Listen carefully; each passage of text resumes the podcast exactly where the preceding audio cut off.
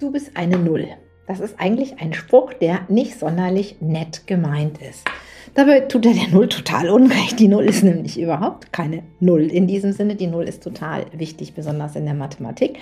Und auch Kinder mit Dyskalkulie brauchen eigentlich ein Konzept von der Null, weil sie sonst riesengroße Schwierigkeiten in den Grundrechenarten und auch in der Struktur des Zehnersystems bekommen können. Und genau darum geht es in diesem Podcast. Das habe ich schon wieder ganz, ganz viel im Intro verraten, aber jetzt legen wir auch los.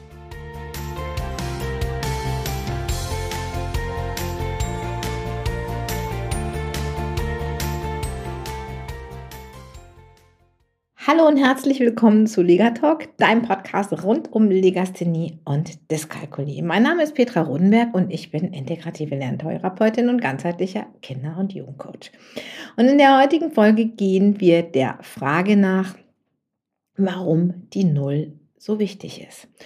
Und ich finde, ähm, ja, das ist einfach ein total spannendes Thema. Und ich habe lange überlegt, mache ich jetzt einen Podcast zur Null, der Null-Podcast. Aber ich finde einfach, ähm, es, es bietet so viel und es bietet so viele Möglichkeiten, wo wir Kindern auch schon vielleicht in der Frühförderung helfen können, dieses Konzept der Null zu erfahren, dass ich einfach dachte, ja, ich muss das jetzt einfach mal machen. Und ähm, darum gibt es eben heute um die Null. Ich merke das immer wieder, sowohl im Dyskalkulie-Training als auch so mit meinem eigenen Material, den Rechenhelden, als auch wenn ich eben Leute, die einen Dyskalkulie-Trainer gemacht haben oder einen ganzheitlichen Kinder- und Jugendcoach, wenn ich die begleite dass doch viele, viele Fragen dazu kommen, wie arbeiten wir denn eigentlich praktisch mit den Kindern. Und es sind so viele Kleinigkeiten, die das praktische Leben verändern. Und ja, ich fange mal an, was die Null eigentlich alles kann. Die Null hat natürlich viele verschiedene Funktionen in der Mathematik. Ganz grob gesagt kann man sagen, sie steht dafür, dass irgendetwas nicht da ist, also für die Abwesenheit von einem, einer Sache oder einem Wert. Ich habe null Schokolade, das bedeutet, hier ist nichts. Nichts für meinen süßen Zahn. In der Zahl 107 bedeutet die Null, hier gibt es keinen Zehner. Eigentlich auch ganz klar, ne? wenn wir uns überlegen. Eigentlich heißt eine Null immer, es gibt nicht. Es gibt keinen Zehner, es gibt keinen Hunderter, je nachdem, welche Zahl ich nehme. Bei der Zahl 1000 heißt es, es gibt keinen Hunderter, es gibt keinen Zehner, es gibt keinen Einer. Und dieses Konzept müssen Kinder super gut verstehen können, denn es ist eine, eigentlich eine Herausforderung. Die, die Null wird, finde ich, manchmal etwas stiefmütterlich behandelt. Also Kinder, dieses Konzept, was dahinter steht, das könnte man eigentlich schon total cool im Kindergarten einführen.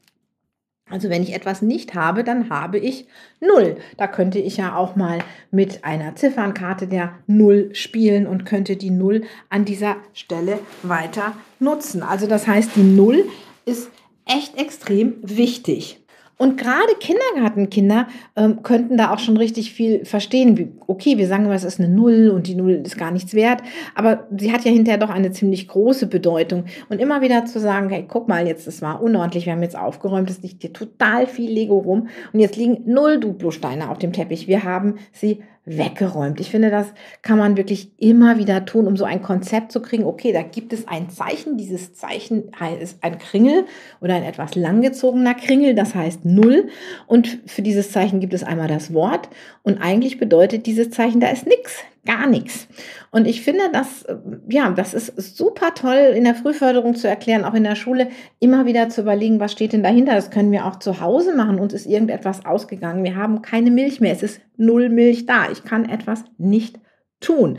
Und deswegen finde ich, ja, immer wieder, wenn ihr das, das Gefühl habt, das passt gerade, es ist gerade von irgendetwas nichts da, wir wollen, ähm, ja, null Dinge erklären, wir haben null Dinge, wir müssen vielleicht einkaufen gehen, ähm, dann kann man immer wieder über dieses Konzept der Null sprechen. Aber natürlich hat die Null auch eine Bedeutung im Alltag. Im Alltag steht die Null häufig auch für einen, einen Wechsel. Null Grad bedeutet ja nicht, es ist keine Temperatur. Wir haben Null Temperatur. Es ist der Wechsel von, gerade auf unserer Skala von, äh, von Minus zu Plus Temperaturen. Der wird durch die Null in der Celsius-Skala angezeigt. In anderen Skalen ist es anders. Aber er zum Beispiel zeigt es auch einen neuen Tag an. Wir haben 0 Uhr, um nur einige Beispiele zu nennen. Also in diesem Sinne bedeutet die Null nicht nichts, sondern sie zeigt einen Anfang an oder einen, einen Wechsel an. Und von daher gesehen, ähm, auch da kann man immer wieder gucken, äh, was bedeutet denn die Null und auch darauf hinweisen. Was ich, finde ich, auch noch ganz schön finde, ist die Geschichte der Null, denn die Null gab es nicht immer. Die Römer hatten keine Null und das war für die ein echtes Problem. Lasst uns mal überlegen, wir haben ja auch in der Schule, haben die meisten von uns Älteren und schon römische Ziffern gelernt und auch Kinder kennen vielleicht römische Ziffern. Aber sie mussten ja immer, wenn sie eine Einheit erwechselt haben, ein neues Zeichen erfinden. Das X für die 10, das C für die 100, das M für die 1000. Wenn ich jetzt zum Beispiel sagen wollte 102, musste ich das C schreiben und 2 einer. Ich hatte aber nicht so eine schöne Struktur, wie wir sie haben, ähm, wenn wir jetzt auch zum Beispiel ins dekadische System gehen, wo ich immer darauf hinweise, wie wichtig das ist. Da gibt es auch eine extra Podcast-Folge zu, wenn dich das interessiert, guck da gerne mal rein, beziehungsweise hör da gerne mal rein. Denn stell dir mal vor, wie schwierig das sein musste, wenn diese Struktur des Zehnersystems, wie wir sie haben, nicht da war. Ah ja, M ist 1000 und ähm, ja, C ist 100 und 10 mal C wäre dann ja einmal M. Aber ich habe ja gar nicht 10 mal 10, weil, äh, 10 mal C, weil die Ziffern einfach anders benannt wurden. Das heißt, ich musste mir das anders klar machen, dieses System. Das konnte ich nicht so gut über die Zahlen machen, wie ich das heute machen kann. Die Null selber kommt tatsächlich aus dem alten Indien. Man sagt, sie soll im 5. bis 7. Jahrhundert nach Christus erfunden worden sein. Und wenn wir ehrlich sind, so Zahlen wie 109 kann ich mit Ziffern gut schreiben, indem ich eine Null da reinschreibe. Das heißt, ich habe eine 1, das bedeutet, ich habe 100er, ich habe eine 0, 0 Zehner, wieder, es ist nichts da und ich habe 9 Einer.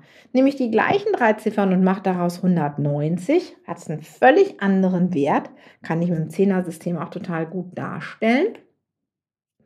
Und ich weiß, okay, ich habe einen Zehn, äh, Hunderter, ich habe neun Zehner und ich habe diesmal keinen Einer. Das heißt, die Abwesenheit von Einern bedeutet etwas völlig anderes. Kann ich auch super gut mit einer Struktur von, wenn ich jetzt zum Beispiel Einerplättchen habe und Zehnerkistchen und größere Hunderterkistchen super gut darstellen. Ich habe hier also ein Kistchen mit 100, ich habe neun Zehnerkistchen und ich habe auf meinem Einerplatz nichts stehen.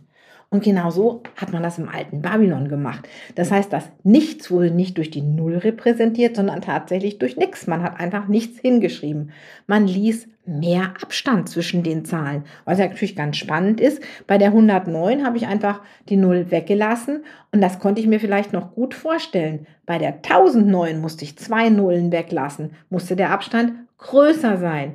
Und wenn ich 100.009 schreiben wollte, wurde das ziemlich komplex zu sagen, hm, wie viele Nullen fehlen mir denn jetzt in diesem System.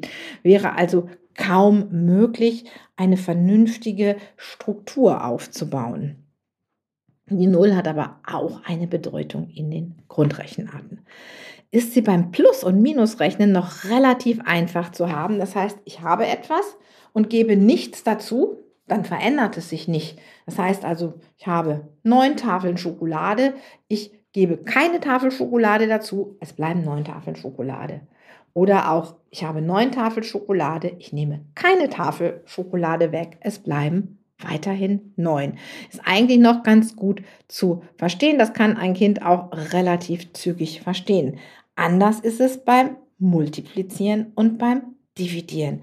Beim Multiplizieren und Dividieren lernen Kinder eigentlich, wenn ich multipliziere, das Dividieren ist die Umkehraufgabe. Da rechnen wir auch immer schön mit, also 9 durch 3 gleich 3 und 3 mal 3 gleich 9. Mit der 0 ist das aber anders. Geht es beim Malnehmen ja noch so einigermaßen. Wenn ich sage 0 mal 7 bleibt 0, finde ich auch schon schwierig, wenn wir das den Kindern nur mit den Ziffern erklären. Wenn ich aber erkläre, okay, ich habe jetzt hier sieben Kinder und jedes Kind hat null Tafeln Schokolade und wenn diese sieben Kinder, die, von denen jeder keine Schokolade hat, also null Schokolade hat, ihre nicht vorhandene Schokolade zusammenlegen, bleibt das null. Das ist vielleicht gerade noch so verständlich. Schwieriger wird es beim Teilen, denn wenn ich etwas durch Null teile, heißt das nicht, dass ich Null rausbekomme, sondern im Gegenteil, es ist eine Funktion, die geht nicht. Ich kann nicht durch Null teilen.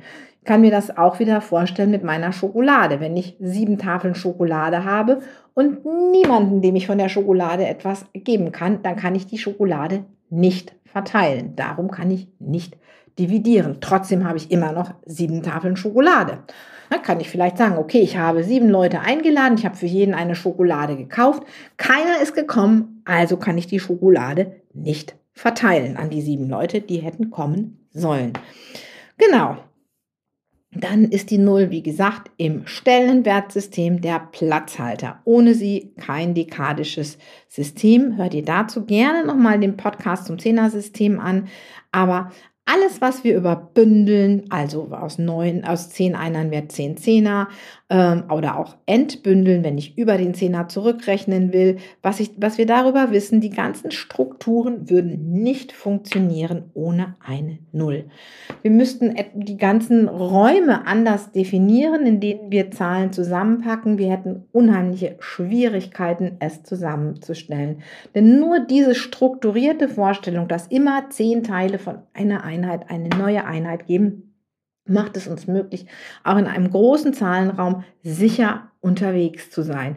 Also von daher gesehen sollten wir wirklich dankbar sein für die Existenz der Null. Allerdings sehe ich das so, dass Kinder, die gerade rechnen lernen, wirklich ein Konzept von der Null brauchen und nicht einfach nur die Erklärung, eine Null ist nichts, da ist nichts. Das heißt, wir müssen mit der Null oder mit dem nicht vorhandenen arbeiten, dieses es ist nichts da mit dem Zeichen und dem Wort Null in Verbindung bringen und auch immer wieder, dass wirklich diese Vorstellung klar ist, da ist einfach nichts.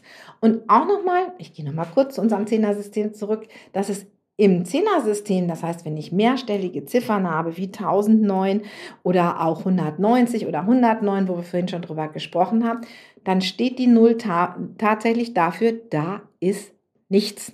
Ich erkläre ja bei mir den Kindern immer das Zehner-System gerne mit Streichholzschachteln und einer Plättchen. Das heißt, ich habe diese Plättchen, zehn Plättchen tue ich in eine Schachtel, das sind dann zehn und zehn Schachteln kommen in eine Tupperdose, das sind dann 100.